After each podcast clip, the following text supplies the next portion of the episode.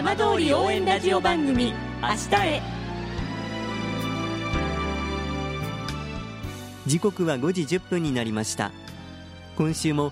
浜通りの情報をお届けする浜通り応援ラジオ番組明日へのスタートです。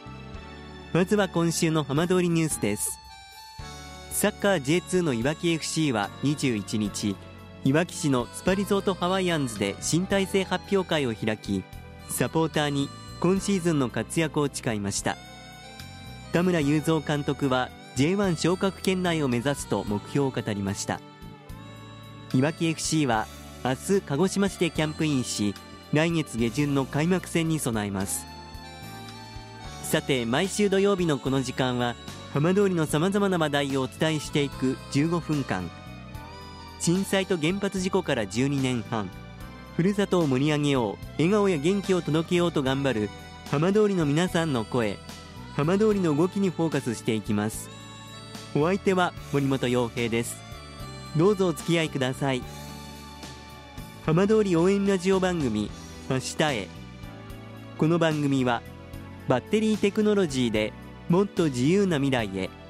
東洋システムがお送りします。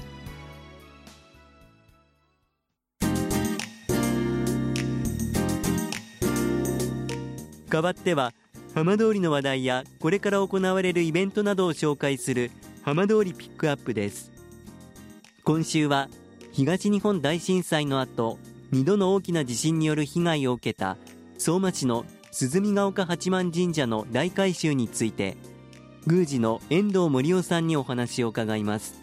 遠藤さんこんばんは。あどうもこんばんは。よろしくお願いいたします。お世話になります相馬にあります鈴見ヶ丘八幡神社、まあ、多くの方訪れたことがある場所ですけれども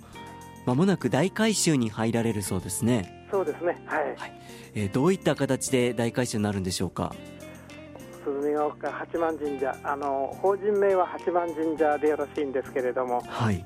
平成24年にあの、ええ、国指定重要文化財になりまして、はい、でその際にあの本殿を含めて全部で7棟7棟ですね。7棟があの国指定の重要文化財になっております、ええ。ところがあの、まあ、皆さんもあのご承知の通り地震が相馬地方だいぶこう起きましたので、えーはい、えそうですね。あの2011年東日本大震災がありましたですね、ええ。ー、それからあの2021年にもあの福島県沖の地震それから2022年ですね、はい。えーまあ、令和4年になりますけれどもあの大きな震災がまた福島県沖の地震がありました。であのもちろんあの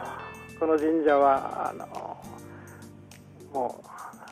創建されてから300年以上経ってますので、はい。えー、古いというふうなことはもちろんですけれども、えー、えー、その3回の地震によってかなりこう痛みましてかなりこう被害を受けまして、ええ。ー、どうしてもこれはあの重要文化財であるがゆえに、えー、復興復旧しなければいけないというふうなことで。はい。えー、なんとかこう終了しなければいけないというそういうあの機運が出てきましたので、え、あのそれではというふうなことでいわゆるこう耐震あの修理工事を行うという決定をいたしまして、でようやくあの今年度といいますか今年度、まあ、令和5年度、まあ、あの来月の2月から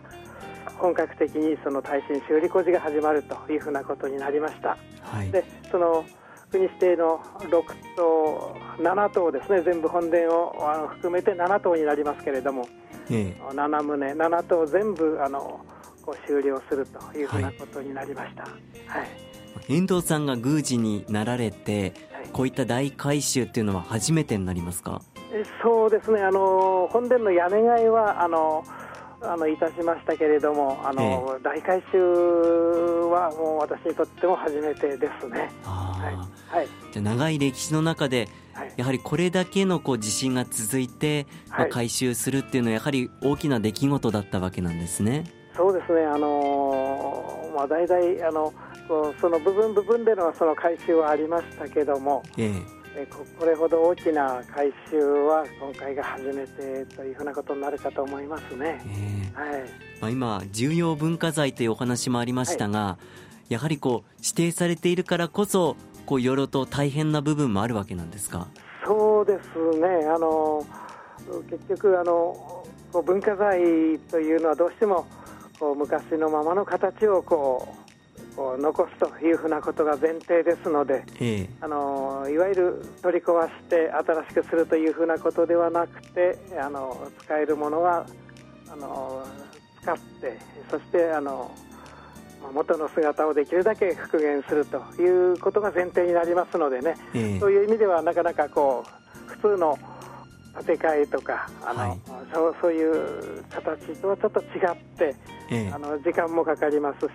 費用もかかるというふうなことになるかと思いますけどね。えはい。まあ、その費用的な部分ではやはりこう多くの方の支えもあるんでしょうか？そうですね。あのもちろんあの国からの補助それから県県の補助それから市の補助というのももちろんあのありますけれども、やはりあの地元負担ということもかなりの額になりますので、はい、あの地元の皆さんからこう放産金、まあ、ご寄付ですね、ご寄付をいただいて、であの幸いなことにあの地元の方、大変こう快くあのご放産いただきましてね、はい、ようやくなんとかこう耐震修理工事の目安のところまで皆さん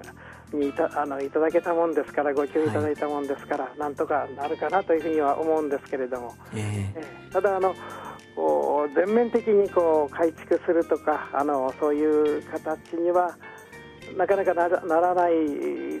と思うんですね。あのどうしても文化財ですので、はい、元の形で、えー、あのこう傷んでるところを直すというふうな形になりますのでね、えー、はい。まあ、それでも期間としてはもう5年かかりますので、えー、えー、令和9年、令和9年まであの、はい、仕事が継続しますので、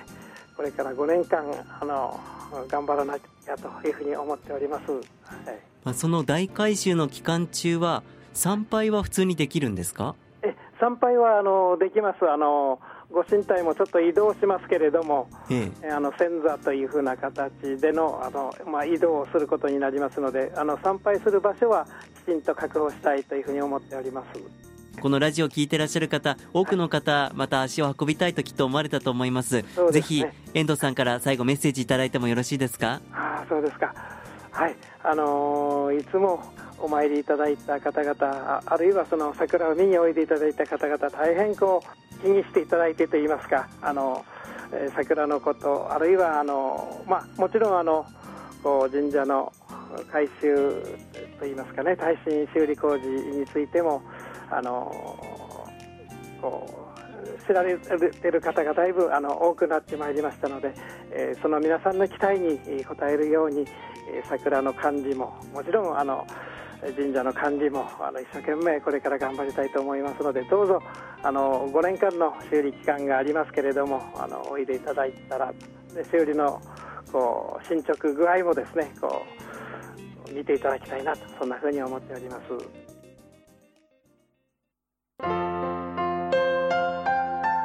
浜通り応援ラジオ番組「明日へ」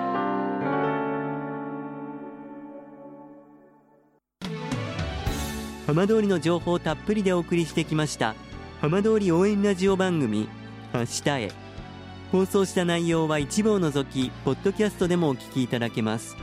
ラジオ福島のホームページからぜひチェックしてみてください。